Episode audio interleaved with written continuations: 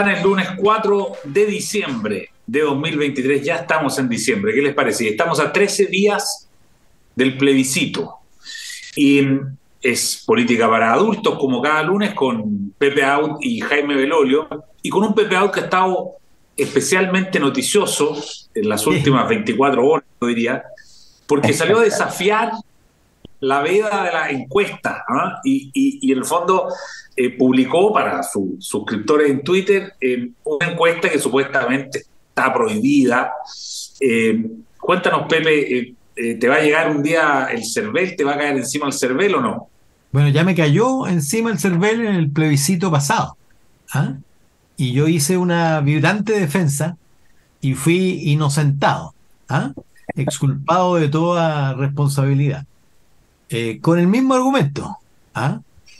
Eh, como no está definido en verdad el... A ver, déjame decir, yo considero la prohibición ridícula e inútil.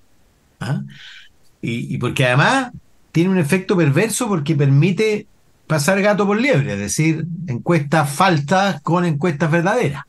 La gracia de que se publiquen es que se publican lo que es conocido, en cambio, empieza a circular las intoxicaciones mutuas. ¿ah? De hecho, yo puse un proyecto de ley junto con Pamela Giles, Macaya, Undurraga y otros compañeros, colegas del Congreso, para eliminar esta prohibición, para que quede simultánea con el término de las campañas. ¿ah? Porque significa dejar a la opinión pública a ciegas y parte de una premisa errónea de que los resultados de las encuestas inciden de una manera determinada. Y la verdad es que las maneras son muy insondables. Yo te contaba la otra vez que eh, en la víspera de, una de mis elecciones, yo sabía que le ganaba a mi compañero de lista demócrata cristiano, y sale el, candidato, apoyado además por el alcalde Undurraga, sacan un diario tres días antes de la elección, en la portada, primero, por supuesto, el candidato de C, segundo, Mónica Salaquet, tercero, el candidato RN, y cuarto, cayéndose, yo mismo. ¿ah? Y, por supuesto, sin, sin tiempo de riposta, porque no, no tenía tiempo para sacar algo ni nada. ¿ah? Pucha, que me enojé. Y el día que gané, gané según los números que te había previsto, voy a una fiesta y la señora del dueño de casa me dice, yo soy demócrata cristiano. Y por supuesto iba a votar por fábrica, pero cuando vi que usted se estaba perdiendo, voté por usted. ¿ah? lo que te quiero decir es que, es que uno no sabe. ¿ah? A veces eh, aparecer como ganador significa reforzar al que, al que está perdiendo, en fin.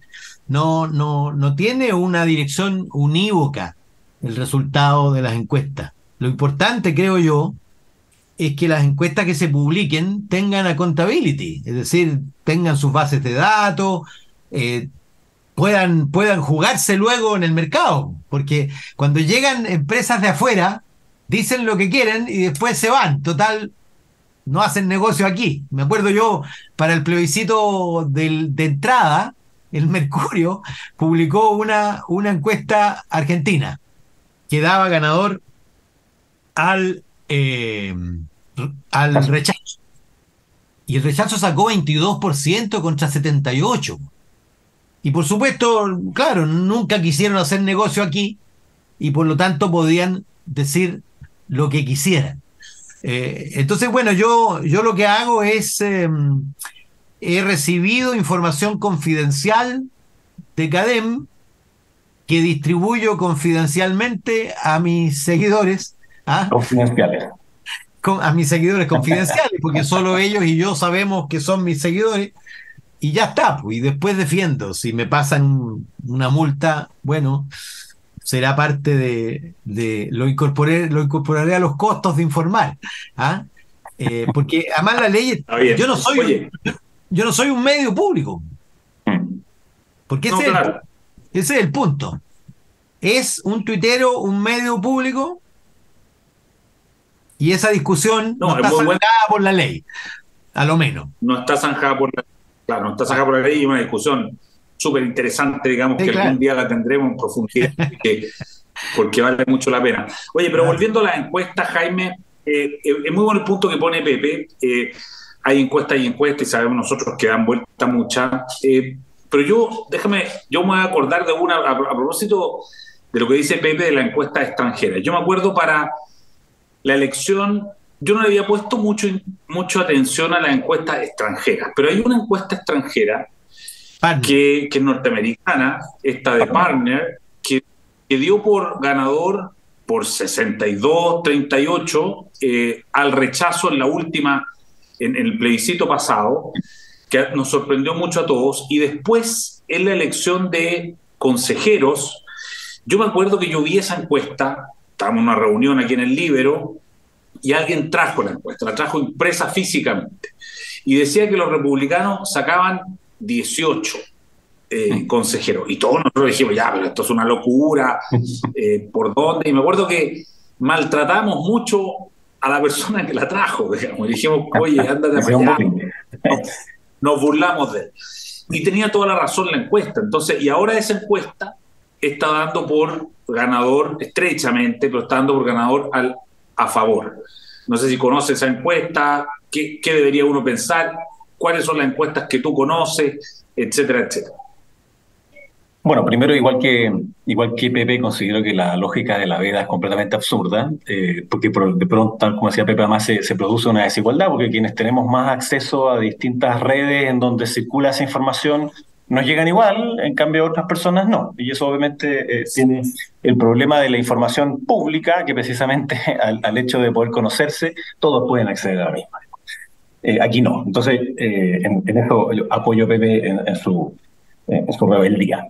Eh, me parece bien. Y, con respecto a las encuestas, el, gran drama que tienen las encuestas hoy día, particularmente en las políticas, no solo en Chile, sino que también en otras partes del mundo, es que hay muchas personas que no contestan encuestas políticas. Eh, de esas 3,5 eh, millones de personas nuevas que empezaron a votar cuando el voto fue obligatorio, más ese millón y medio de personas que volvieron a votar cuando fue obligatorio, ellos en general no contestaban muchas encuestas, ya lo hemos dicho acá, si es que la elección hubiese sido solo con los que votaban regularmente, hubiese sido 52-48, apruebo rechazo, en cambio los otros eran alrededor de 75% rechazo, 25% en contra. Entonces, al parecer, eh, lo que hace Partner es que puede ponderar bien a ese público, o puede estar llegando mejor a ese público que es el que las otras encuestas tradicionales, que lo hacen a través, de, a través del celular o, a través del panel u otro, no, no son capaces de capturar con tanta fuerza, con justa razón, ¿no? Porque de nuevo estas son personas que no consumen política, eh, que no están em, viendo permanentemente lo que sucede con la política, más bien le, les carga, entonces cambian de canal, apagan el volumen eh, y están empezando a tomar decisiones ahora, están forzados a tomar decisión porque tienen que ir a votar. Son, no son personas que están indecisas en el sentido de que hayan visto dos alternativas y no saben cuál elegir. Es que decidieron no informarse, que es distinto. Y ahora cuando ya es obligatorio, entonces van a tener que levantarse ese día, saben que hay elecciones y por tanto empiezan a decidir. Por eso tiene sentido que se fueran estrechando. Em, y, claro, obviamente que uno eh, cuando tiene demasiado resultados demasiado eh, yo también tiendo a dudar. porque soy un optimista realista. Entonces, obviamente, me dicen que todas las encuestas dicen una cosa, pero esta otra me dice que empato, bueno, ojalá así sea. Eh, yo espero que eh, se logre. Siento en, en, los distintos lugares que he ido, debates, en universidades y otros lugares, en que eh, ha decantado mucho más las distintas opciones. Sí me pasa mucho que me encuentro con gente que me dice que ellos están en contra del gobierno y por tanto por eso votan en contra. y, y, eso es bastante transversal en distintas comunas. Eh, y bueno, entonces, quien sea capaz de ofrecer mejor cierre del proceso, mejor closure, ya llamémoslo así, más eh, estabilidad en el sentido particularmente de las seguridades económicas, eh, creo que va a ser el que va a poder salir más victorioso de aquí a, dos semanas. Nos quedan poquito, poquitos días, pero al parecer está ponderando bien, como decía antes, la encuesta partner al voto obligatorio, que antes no estaba bien ponderado en la eh, encuestas con voto voluntario. ¿Tú la conoces, Pepe, esa, encuesta? ¿Qué, opinión tienes tú específicamente? Porque, claro, ponemos esta de ejemplo porque es la noticia, o sea, es la, la, única, digamos, que no es la única, porque en general andan cinco o seis encuestas dando vueltas, eh, y la verdad es que hay dos que están dando o empate o a favor del, a favor, valga la redundancia, y las otras cuatro o cinco están, dando ganador en contra. No sé qué, así en general, qué estás pensando en particular en esa, pero en general respecto de lo que están diciendo las encuestas. O sea, no sé, la segunda hace pocos días publicó el promedio de las nueve encuestadoras de la plaza, las que habitualmente hacen encuestas, y entregaban un resultado de promedio 56 o 57, 43 o algo, o algo así. Si uno considera eh, criteria, eh, activa, CADEM, tu influye, eh, research. Panel. Panel Ciudadano, la UDD. ¿ah? Panel Ciudadano UDD, claro. Panel Ciudadano UDD, en fin. A mí siempre me llaman la atención las encuestas que rompen la tendencia en el sentido inverso. ¿ah? En el caso de, de Partner la vez pasada, no rompía la tendencia. Lo que hacía simplemente era amplificar la tendencia. Y eso derivaba, creo yo, de que eh, hizo paneles por ciudad, por región, y por lo tanto tenía mucho más precisión respecto de la elección concreta del consejero completo. ¿ah? Cosa que no tienen las encuestas porque, porque hacen paneles nacionales. Este hizo en la práctica 16 paneles eh, regionales. ¿ah? Como la elección era senatorial, o por lo menos tenía el molde de la senatorial, eh, hizo 16 paneles regionales. ¿ah? Eh, porque el resultado es muy distinto cuando se trata de una elección de personas entre región y región. Es menos distinto cuando tú haces una elección donde es la misma pregunta en todas partes, digamos. ¿ah? Eh, pero claro, es una de las encuestas, porque mira, eh, por ejemplo, Black and White. Black and White, el, el, creo el 20 y algo de octubre, dijo 50-50. Pero una semana después dijo 56-44 en favor del en favor del, contra. Eh, lo que muestra cosa que no puede ocurrir, porque además la tendencia de todas las encuestas era más bien el estrechamiento en favor del voto favorable. Eh, lo que muestra que de alguna manera el instrumento estaba descalibrado. Pero después se terminó alineando al, al resto de las encuestas, lo que significa que calibraron el instrumento. Eh, es muy difícil que una encuesta contradiga todas las anteriores de manera tan brutal. ¿ah? Eh, me suena mucho más a lo que hizo el Mercurio, ¿sabes? Con, con el argentino, digamos. ¿ah? Eh, la, empresa efectivamente le fue bien en dos elecciones, porque coincidía además con su opción, porque es una empresa muy política. ¿ah? Está vinculada a, Trump y a su, y a su red, digamos. ¿ah? Eh, y, dice que le pagaron algunos empresarios para traerla acá para, para influir. Eh, a mí el problema de las empresas que tienen marca política es que me, me, da la sospecha de que qué harían si los resultados son contrarios a su opción. ¿Ah? Cuando alguien le apunta siempre cuando se trata de su opción, bueno, no tiene mucha gracia. ¿ah? Eh, el punto es apuntarle cuando, cuando no es su opción, digamos. Cuando tú dices, mira, va a ganar el rechazo, aunque tú estés más bien del lado de la prueba o viceversa. ¿ah? Eh, y, bueno, de, de, CADEM, de la Universidad del Desarrollo, de Valdivieso de Criteria, en fin, uno no, sospecha que estén abanderados necesariamente con uno u otro sector, lo han demostrado, digamos, eh, dando resultados para uno y otro lado. ¿ah? Ahora, eso no significa necesariamente que los resultados tengan que reflejar la encuesta, porque el escenario es suficientemente líquido como para variar. Ahora, mientras menos días quedan, menos liquidez tiene, obviamente. El valor que tiene la encuesta hoy día no es el mismo que tenían hace 30 días, ni hace 20, ni hace 10. O sea, quedan solo 13 días, dijiste, 12 en la práctica para que la gente, 12 para que la gente vote, ¿ah? el domingo. Y, claro, eh, probablemente se estreche, pero también podría ampliarse. Piensa tú que Cadem varió en un punto, en, en dos puntos, la distancia entre el en contra y el a favor, después de que la semana previa más bien había variado en el sentido contrario. Es lo que yo decía aquí mismo, decía, mira, es tan, eh, indiferente, creo yo, el resultado para buena parte de la población, en el sentido de que se pone a elegir entre Chana y Juana, que puede pasar de un lado a otro y del otro lado a uno perfectamente en los 13 días que quedan. Alguien que se pasó para allá y que después conversó con alguien y volvió para acá, porque, el, porque bueno, porque finalmente es una elección entre dos constituciones que no son tan, tan distintas. Si es la constitución vigente y la constitución que se propone no es entre la constitución vigente y la constitución refundacional. ¿ah? Por lo tanto, eh, yo creo que la incertidumbre es real, nos va a perseguir hasta la noche, o por lo menos hasta las 7 de la tarde del día domingo. Eh, yo voy a estar en Chilevisión informando, eh, analizando. minuto a minuto. Minuto a minuto ese resultado. Oye, una cosa adicional, Eduardo, es como la metodología, ¿no? Que sé que esto puede ser medio latero, pero, pero hay, eh, antes las encuestas eran a teléfono fijo y eso tenía un sesgo, pero era un sesgo que era, eh, era un sesgo sistemático que tú podías calcular, como era siempre hacia ciertos grupos de la población, tú podías estimarlo bien cuando empiezan a desaparecer los eh, números telefónicos fijos eh, y solamente los tienen un tipo de vivienda, ya no son representativos, entonces empiezan a incorporar celulares. Después los celulares se cambiaban muy rápido, entonces tampoco tenías mucha claridad sobre quién estaba contestando. Entonces empezaron a mezclarlo con eh, entrevistas en, randomizadas, digamos, en la calle. Y así. Entonces han tratado de distintas fórmulas porque esto es un problema para las encuestas en general, digamos, no, no, solamente acá.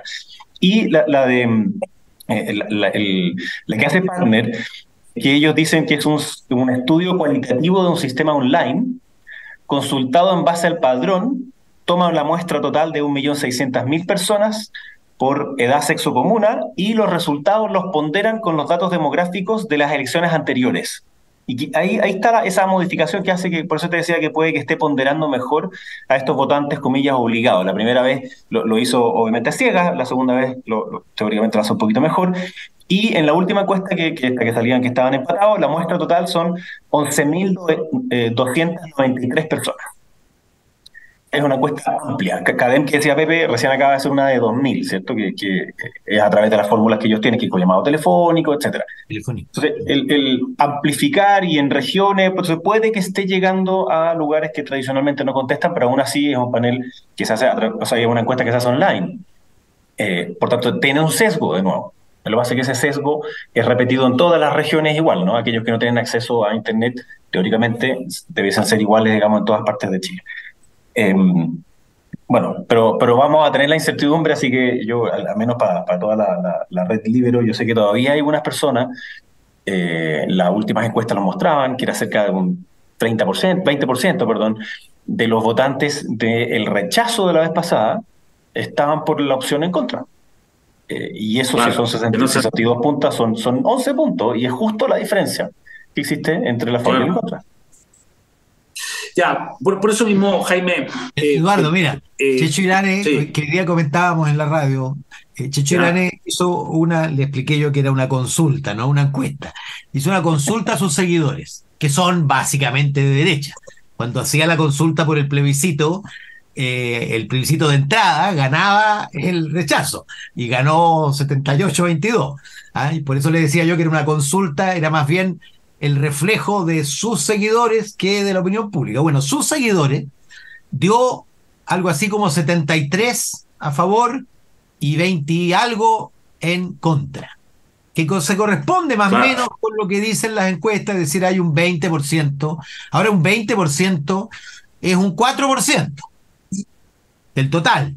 El 20% se define como de derecha, hay ahí cuatro puntitos adicionales eh, y bueno, y en la izquierda también los hay, pero es menos.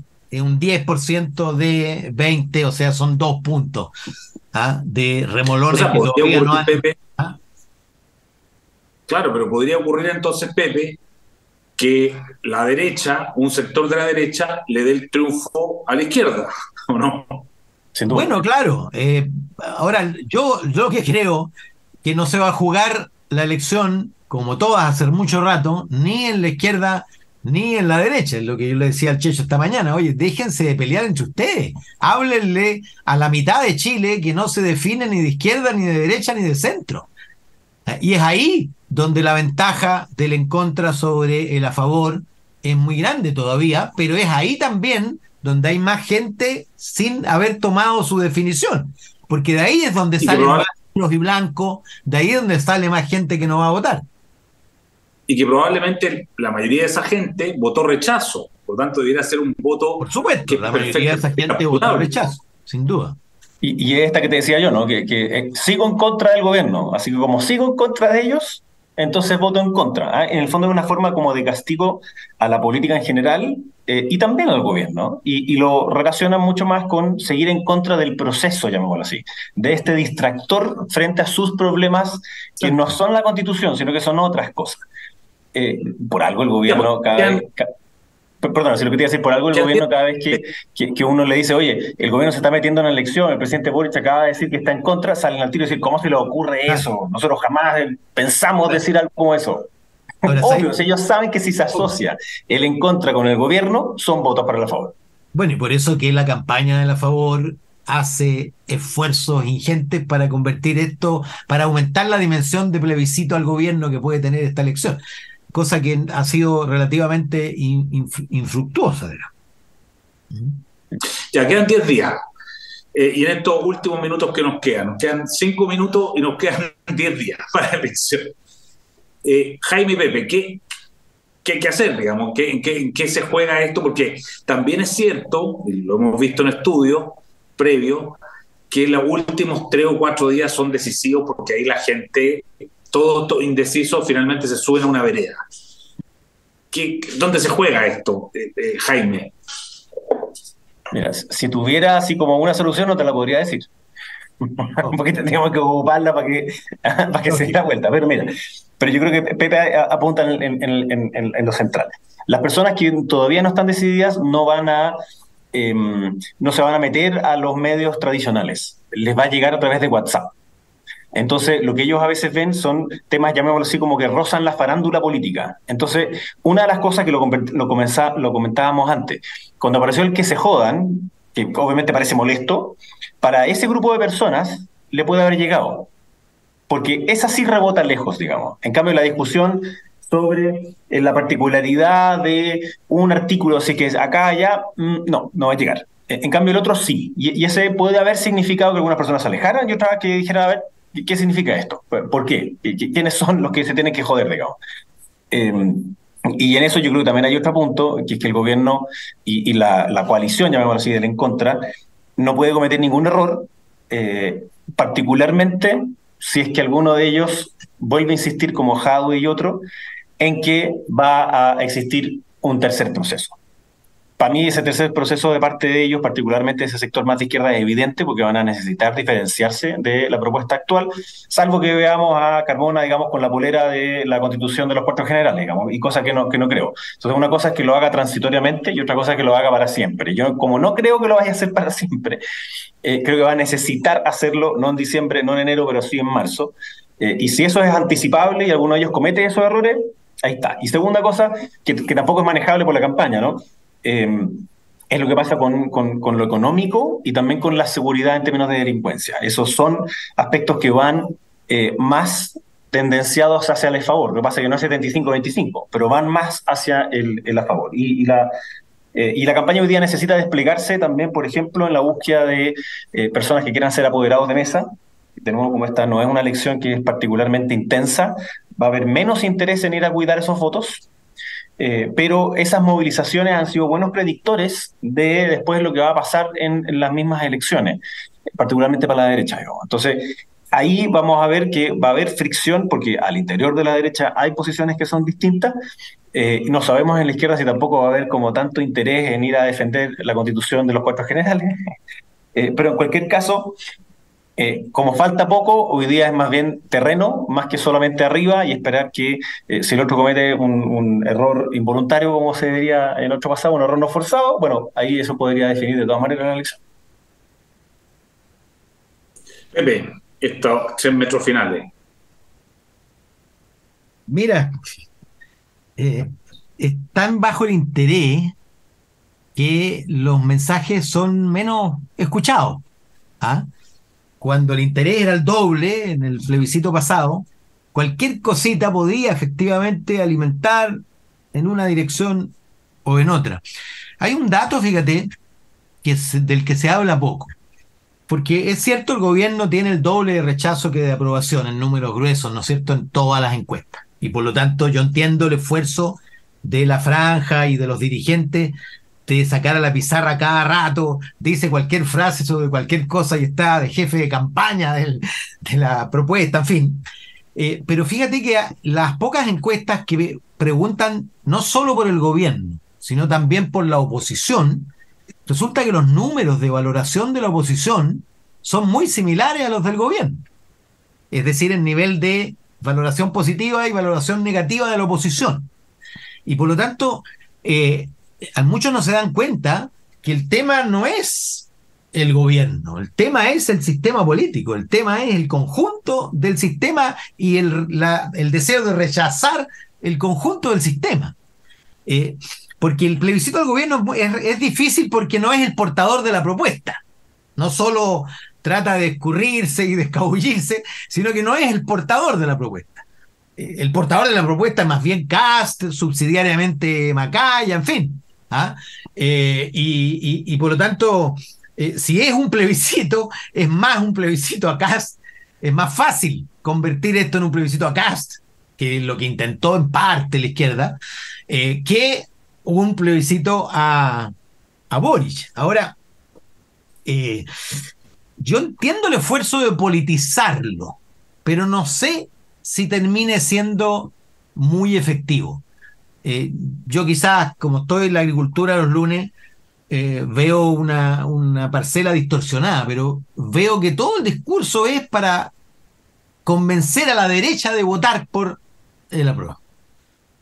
Y eso considero yo, tiene un efecto muy, muy marginal. Y yo diría negativo incluso, porque en el esfuerzo por convencer a tu ultraderecha, entre comillas, de que no hiciste concesiones, ¿ah? Eh, lo que hace en la práctica es ahuyentar al electorado más centrista y más independiente. ¿ah? Están peleando ahí en la derecha.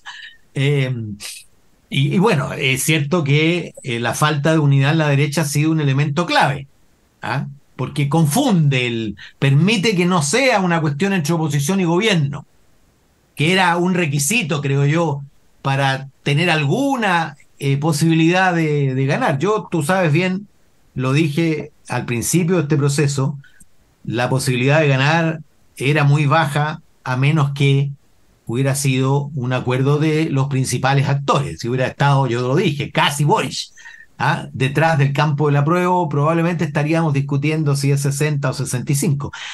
Eh, aún así sería difícil, porque al frente tienes el rechazo al conjunto del sistema. En este caso, a mí me parece que mm, va a ser muy difícil. Yo, yo acabo de hacer una apuesta por un millón de votos de ventaja, porque me pareció abusivo Pensé que decir, un millón de pesos. Decir, no, un millón de votos de ventaja. O sea, si no tengo más de un millón de votos de ventaja, yo pierdo. Porque es abusivo decir, cuando, salvo una encuesta, todas las demás encuestas coinciden en, es abusivo decir, gano por un voto y gano la apuesta. ¿ah? Eh, yo aposté con Checho en el plebiscito de entrada sobre 70% y lo aposté al principio. Después entré a dudar, porque se acuerdan ustedes, las encuestas eran más dudosas. Bueno, pero al final fue, 78. ¿ah? Y gané la apuesta. Un millón de votos, excepto pues. Está buena.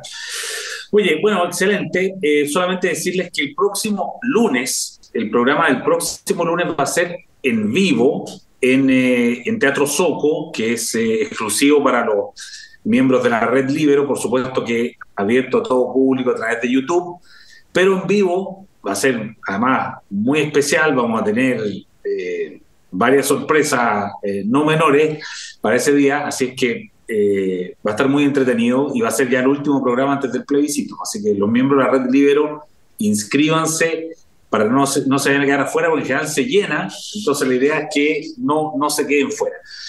Pepe Out, Jaime Belolio, muchas gracias y nos vemos el próximo lunes en vivo Política para Adultos. Prometo incorporar colección de libros para sumar a las botellas de Amagna que sorteas. Ah, muy bien, muy bien. Buenísimo, excelente, mucho mejor todavía. ya que estén muy bien, hasta el próximo pues, lunes. Un gusto, chao. Muchas gracias. El libero, la realidad como no la habías visto. Haz que estos contenidos lleguen más lejos haciéndote miembro de la red Libero.